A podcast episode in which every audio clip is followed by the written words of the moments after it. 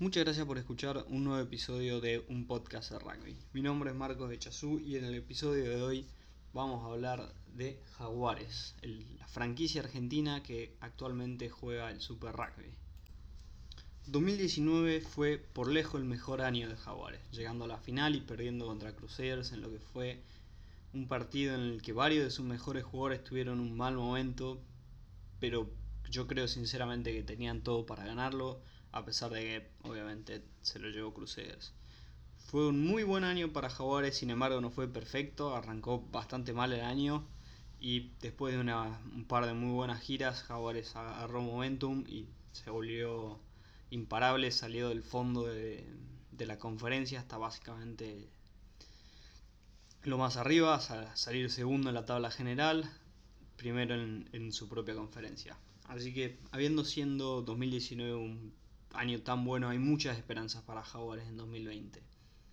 Obviamente hubo muchas críticas el año pasado, sabiendo que siendo año de mundial muchos de los equipos les daban descansos obligatorios a muchos de sus jugadores más importantes para que lleguen con menos partidos al mundial y lleguen más descansados. Eso no quita lo bueno que fue 2019 para Jaguares y no quita el esfuerzo y lo bien que estuvo el equipo el año pasado, así que hay muchas expectativas para este año, a pesar de que se perdieron muchos jugadores importantes, los más importantes siendo Lavanini, Matera, García Bota y obviamente Ramiro Moyano. Pero yo tengo mucha esperanza para 2020 y en el episodio de hoy vamos a hablar sobre el plantel, plantel entero, jugadores a seguir, de los backs, de los forwards, que quiero ver de Jaguares como equipo, que espero ver de Jaguares como equipo y para dónde creo que hay que hacer foco, sobre todo para mejorar, no solo para Jaguares, para, para mejorar el rugby argentino en general. Por último, también vamos a ver el fixture entero del Super Rugby, haciendo rápido, pasándolo por arriba, dónde van a ser los partidos más importantes, las fechas bien importantes, en lo que es el último año del Super Rugby con este formato de diferentes conferencias, conferencia sudafricana, australiana y neozelandesa, las dos sudafricanas obviamente este es el último año que se juega así, así que es importante saberlo y el año que viene en teoría el Super Rugby pasaría a ser una liga con una sola tabla, con una tabla general y nada más. Así que, bueno, sin ir más lejos, le hablar de rugby. Primero y principal, los forwards. ¿Qué quiero ver de los forwards este año? ¿Qué vimos el año pasado? ¿Y qué hay que mejorar? El año pasado los forwards de Jaguares estuvieron bastante bien. El line fue la arma que más utilizó Jaguares. Robaron muchos lines. El line nuestro fue excelente. Fue el, arma que usaban para generar ataque de, siendo propio del otro. Si robaban una pelota, Jaguares estaba en pleno ataque y con la propia siempre recibían bien para atacar desde una sólida base. El problema estuvo en el scrum el Scrum de Jaguares fue de los peores de la, de la competencia. Perdón.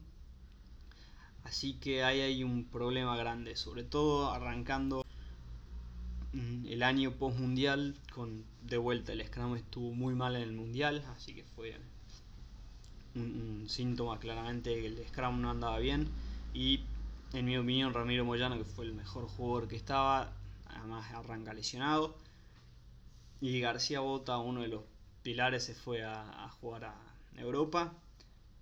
Pero esto puede ser algo bueno por los jugadores que, que vienen apareciendo, ya sea perdón, Santiago Medrano o, los otros pilares como Sordoni o Maico Vivas.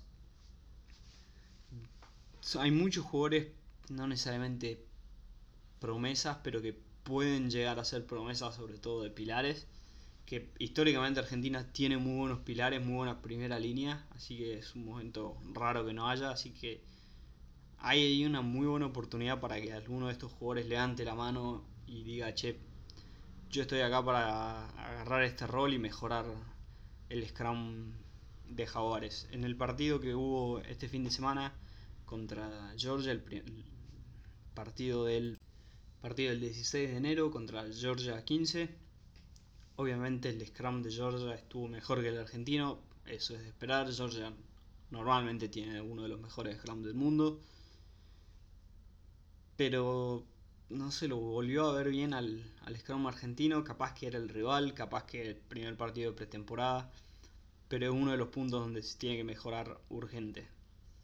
Bueno, dejemos esto para seguir. Ah, otro de los puntos del, perdón, antes de que arranquemos por el plantel, de los forwards también algo que hay que mejorar urgente es la capacidad de pescar pelota en el breakdown, mejorar el breakdown urgente. Krevi es la alma salvadora que viene funcionando como una trampa para jaguares que tiene mucha pelota pescada, pero se vuelve muy predecible y, fácil de defender cuando tenés un solo jugador que es capaz de pescar pelota. Sí, Krevi pesca una o dos pelotas por partido, pero pesca uno o dos por partido porque está todo el equipo sabiendo que lo tienen que agarrar si no Krevi te pesca la pelota. Hay que distribuir más, jugadores tienen que empezar a tomar un poco más de, de capacidad para robar pelota, pues si solo Krevi es el único que puede generar problemas en el breakdown, tenés que defender un solo jugador ahí y el resto medio que los dejas, así que punto para mejorar urgente este año. Bueno, suficiente con esto, larguemos a hablar del, del plantel, los forwards, en orden alfabético por el apellido, Matías Alemano, Rodrigo Bruni, Ignacio Calas, Agustín Krevi, Javier Díaz, Francisco Gorrisen, Santiago Grondona, Marcos Kremer, Tomás Lezana, Santiago Medrano, Santiago Montaner, Montaner Julián Montoya, Javier Ortega Decio, Lucas Paulos, Juan Bautista Pedemonte, Guido Petti, Joel Sclavi, Santiago Socino, Lucio Sordoni, Nahuel Teta Chaparro, Maico Vivas y Juan Pablo Seis. Los jugadores nuevos en la primera línea son Javier Díaz, Joel Sclavi y Juan Pablo Lucio Sordoni y Juan Pablo VI. Joel Sclavi está actualmente lesionado. Y vimos un poco el otro día de Javier Díaz y Juan Pablo VI en Georgia 15. Como dije antes del plantel, hay, hay espacio para que alguno de estos jugadores levante la mano y se gane la titularidad. No solo en Jaguares, sino en los Pumas. Hay una muy buena oportunidad. Obviamente el, resto de la primera línea de los que están ahí son Agustín Crevi, Santiago Medrano, Julián Montoya, Santiago Socino, Nahuel Tetas Chaparro y Maico Vivas. Difícil predecir la primera línea. Vimos un poco el otro día en Georgia 15, pero de vuelta, no. Me imagino que Medrano va a ser titular y Maico Vivas viene jugando bastante bien, así que me parece que Maico Vivas se puede llegar a ganar ahí la titularidad. Pero de vuelta, si alguno de ellos promete más para el Scrum, me parece que debería ir por ahí la, primera línea que agarra. En la segunda línea, la nueva incorporación es Ignacio Calas y Lucas Paulos. Son los dos, los dos nuevos para reemplazar a, a Lavanini. Alguien tiene que reemplazar a Lavanini. Hubo mucho énfasis en Lucas Paulos me parece que él va a ser la opción, la opción principal. Obviamente la segunda línea probablemente sea Petty Alemano. De entrada, no veo por qué cambiar esto. Petty anduvo muy bien. Y Alemano no fue excelente, pero tampoco fue malo. Estuvo bien, diría más bien positivo. Si lo ponemos en escala del 1 al 6 el año de Alemana, probablemente sea un 6 o un 7. Fue más positivo que negativo, así que me parece que probablemente arranque por ahí. Ojalá que se mantengan bien. La verdad que Alemano es un buen jugador. Y, y al lado de Petty hay que, hay que estar al lado de Petty y compararse con ellos. Petty Lavanini la tenía complicada. Pero sí, la segunda línea de jugadores estuvo bien. Estuvo muy bien, de hecho, el año pasado. Fue de lo mejor que hubo. Y este año ojalá que, se mantenga así. En la tercera línea es donde hay muchos problemas. Los nuevos son Rodrigo Bruni, Santiago Grondona, Francisco Gorrisen, Santiago Montaner, Juan Bautista Pedemonte. Obviamente alguno de ellos puede llegar a jugar de segunda línea también, pero me parece Alemano y Petty son sólidos ahí con la, con la suma de Paulos ahí, me parece que capaz que está. Eh, la salida de Matera fue un problema grande obviamente un fuerte volcar el capitán del equipo, que hay que reemplazar, hay que buscar. Se le, a mí me gusta mucho Francisco Gorrisen, lo incluí en el 15 como mención para el 15 del año. Y me gustó muchísimo contra Georgia, me pareció que jugó muy bien. Me pareció por lejos el mejor jugador de Belgrano y capaz que incluso el mejor jugador de la urba. El año pasado me gustó muchísimo y me parece que merece ganarse la titularidad este año en Jaguares y yo creo que él va a ser el designado para, ganar la pelota. Me, me, dio mucho gusto verlo de titular el otro día contra Georgia 15, así que obviamente, lamentablemente yo para la primera fecha de Jaguares, la primera fecha del Super Rugby voy a estar de vacaciones, así que no la voy a poder ver. Llego ese domingo de vuelta para mi casa y la veré ahí, comentaré en la semana. Pero no puedo saber quién va a ser el equipo titular. Que Gonzalo Quesada, el entrenador, dijo que contra Georgia 15 todavía va a poner jugadores que estén jugando bien, pero obviamente el, el, objetivo del equipo más fuerte va a salir recién en la primera fecha del Super Rugby. ¿Quién va a ser la tercera línea?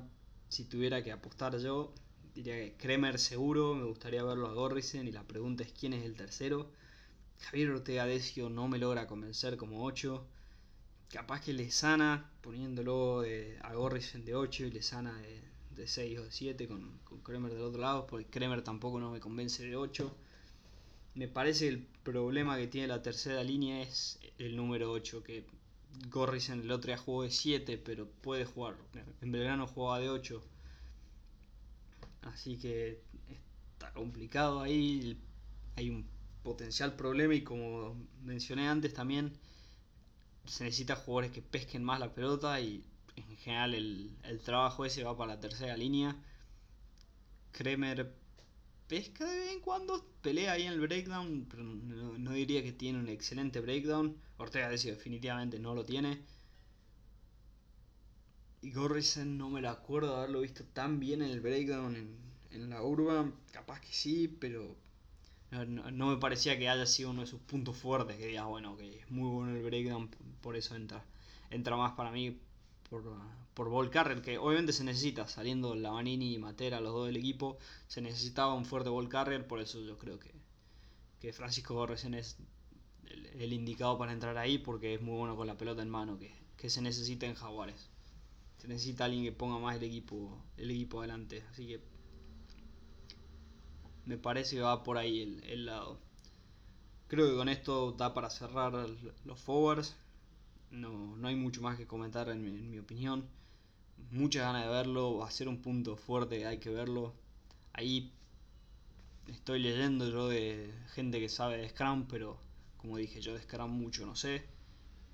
Puedo ver solo lo que veo y comento. Así que vamos a cerrar acá los, los forwards y pasemos a los backs.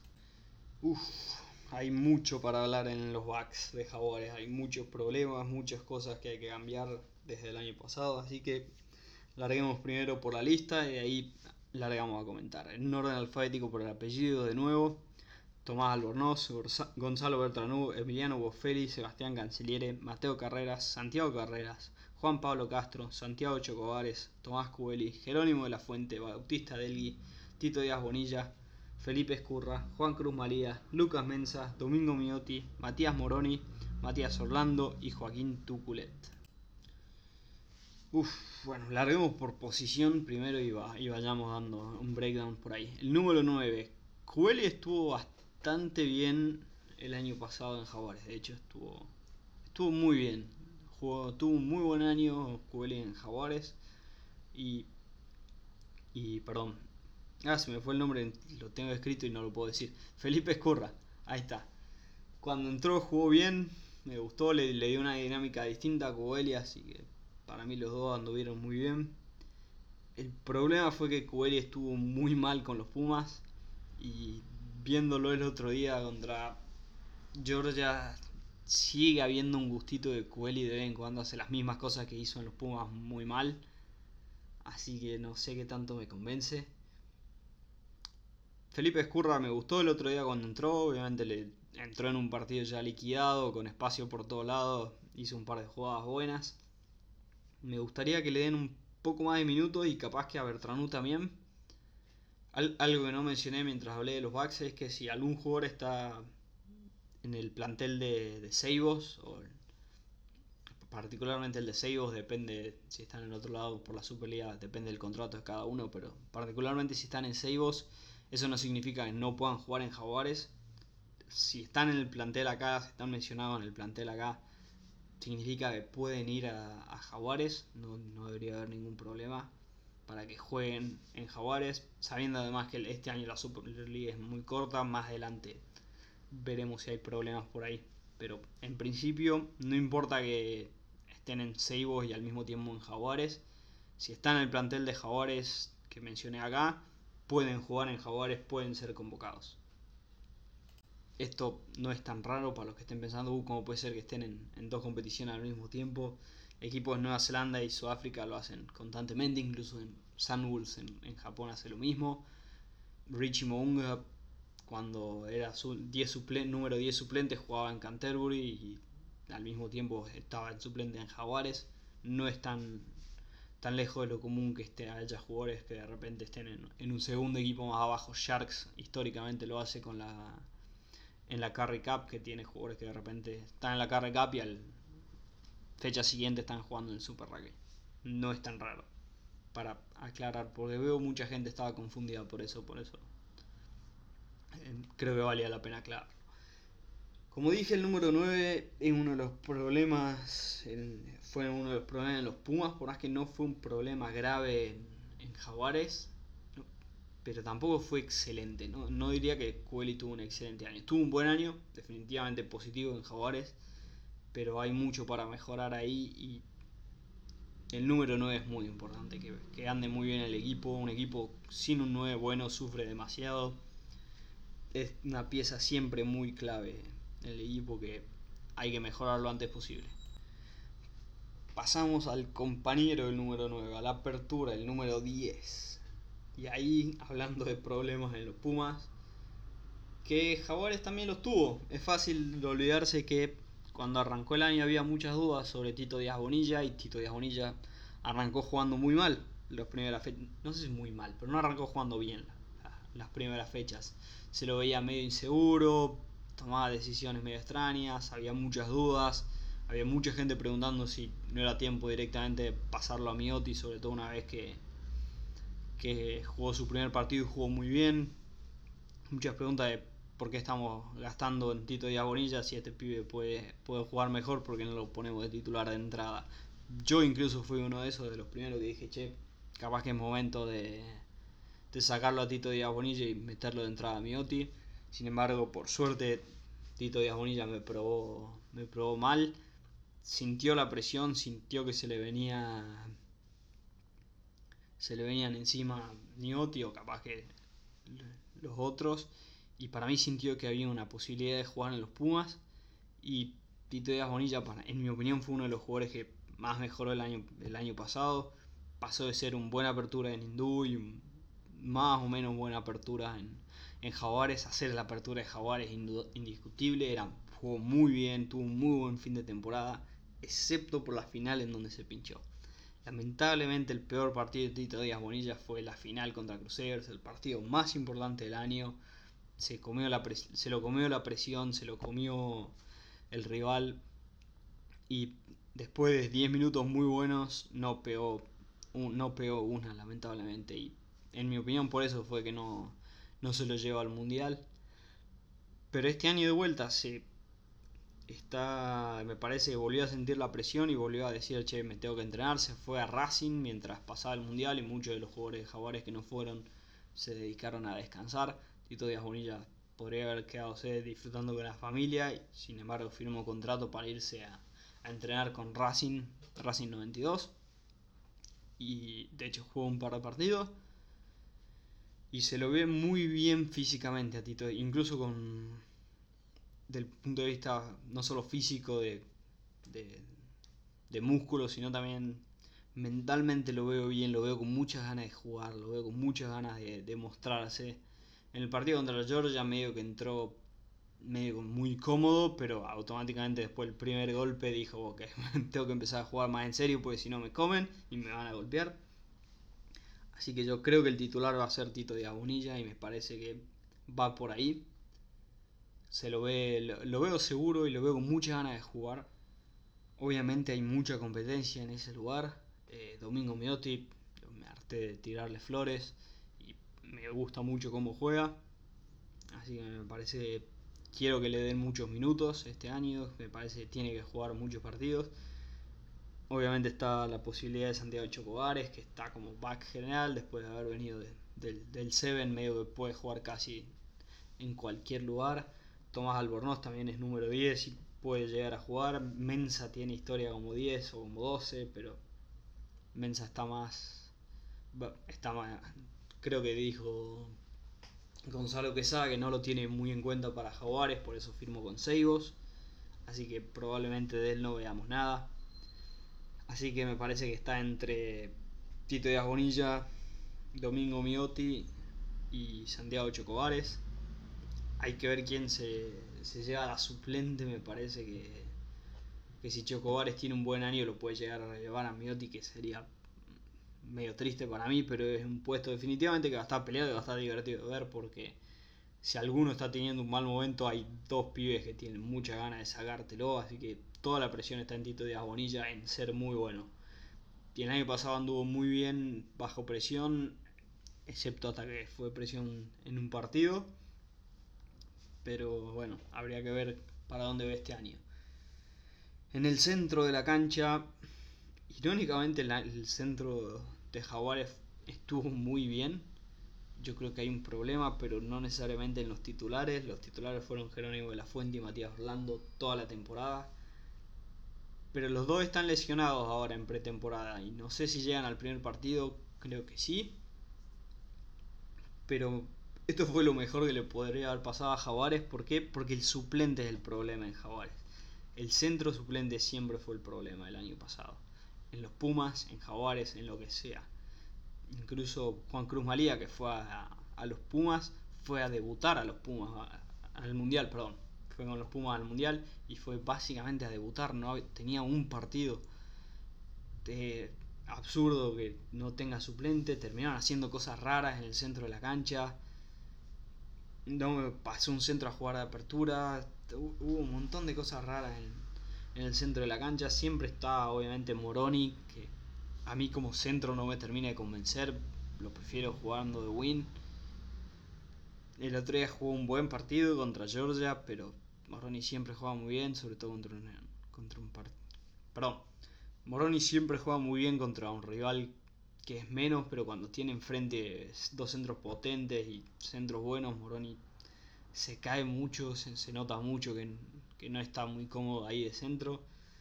Así que el problema para mí está ahí en el centro. Puede, obviamente, Juan Cruz Malía jugó el año pasado, pero muy poco. Estuvo más que nada con Jaguares 15 este el año para, para que muestre qué quiere hacer.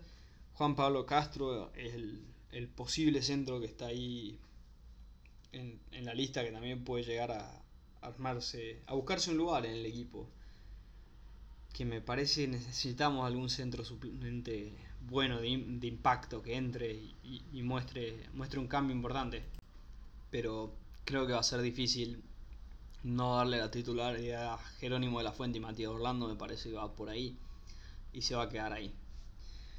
En los wins lo perdimos a Ramiro Moyano, que jugó muy bien en el Super Rugby, muy mal en el Mundial. Jugó tan mal, de hecho, en el Mundial que se terminó casi que siendo expulsado del equipo, ni se lo tuvo en cuenta después de un pésimo primer partido contra Francia y se terminó yendo a Francia y está jugando muy bien en Francia.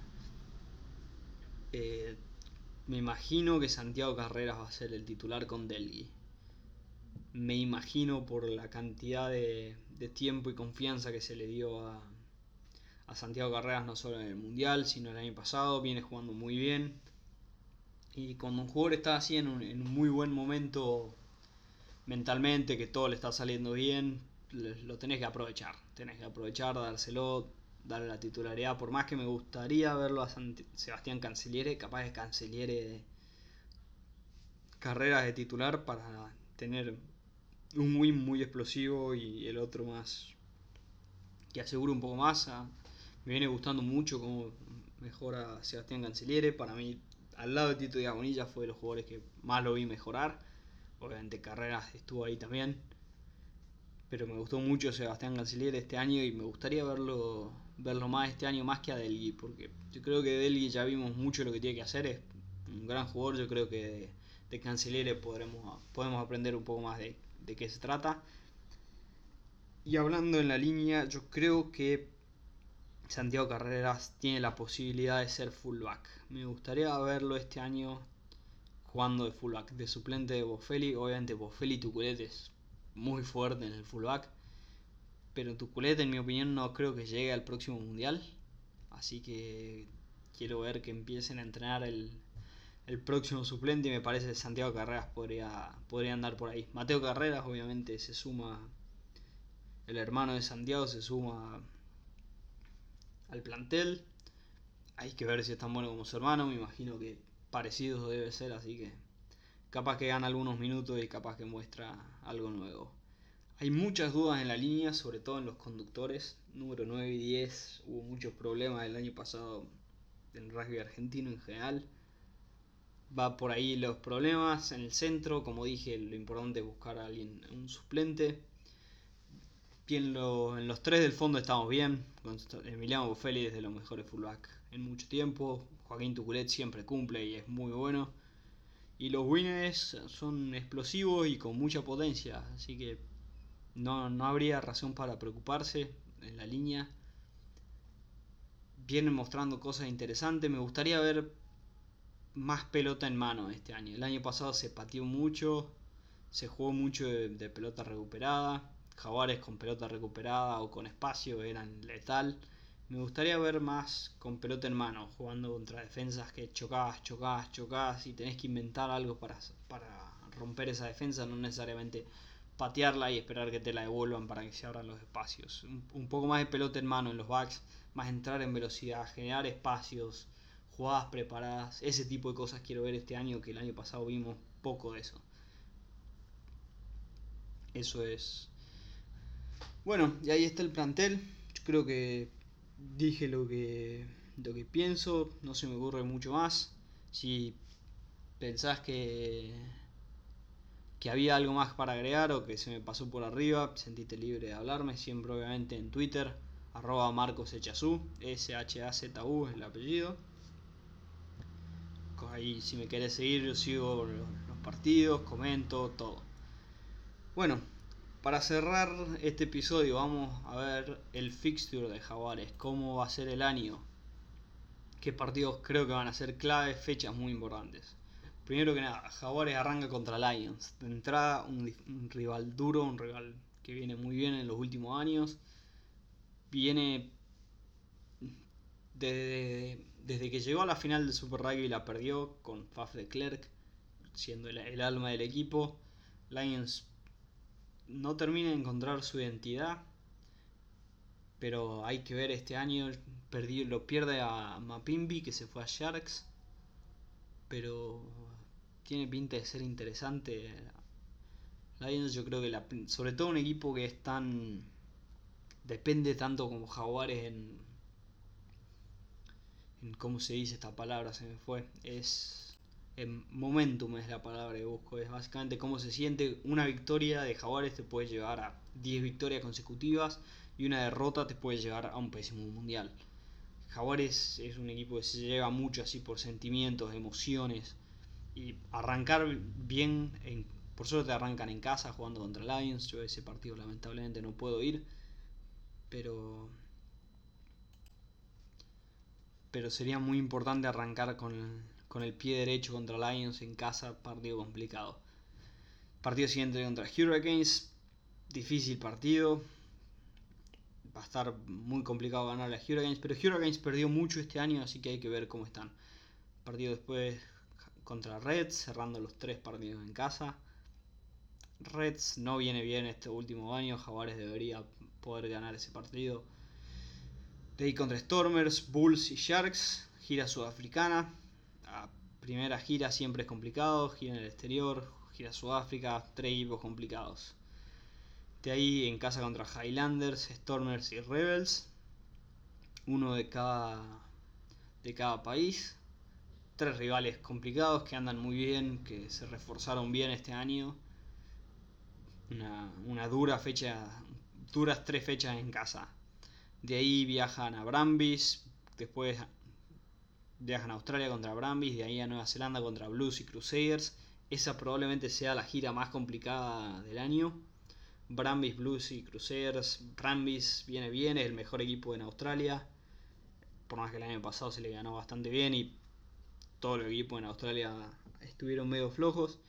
Blues se reforzó muchísimo este año y capaz que lo vienen diciendo todos los años, pero capaz que este es el año que Blues sale del fondo de la, de la conferencia neozelandesa y Crusaders en Christchurch como, como lo vimos el año pasado es muy difícil ganarles ahí en su casa. Eh, cierran la gira en Sunwolves en Japón y las últimas fechas son dos de locales y una de visitante contra, contra Sharks y Bulls acá de local y contra Lions el último partido allá en Sudáfrica. Cerrás con tres sudafricanos, tres partidos muy importantes, cerrando dentro de tu propia conferencia. Esos partidos hay que ganarlos, esos partidos van a definir cómo cierra la conferencia y quién califica a playoff.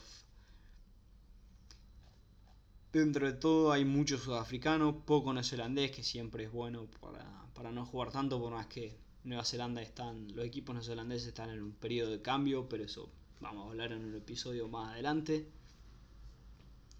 Fixture interesante, mucho, bastante partido en casa, que no me había dado cuenta de eso antes de, antes de verlo, así que va a estar bueno, voy a poder ir a muchos partidos.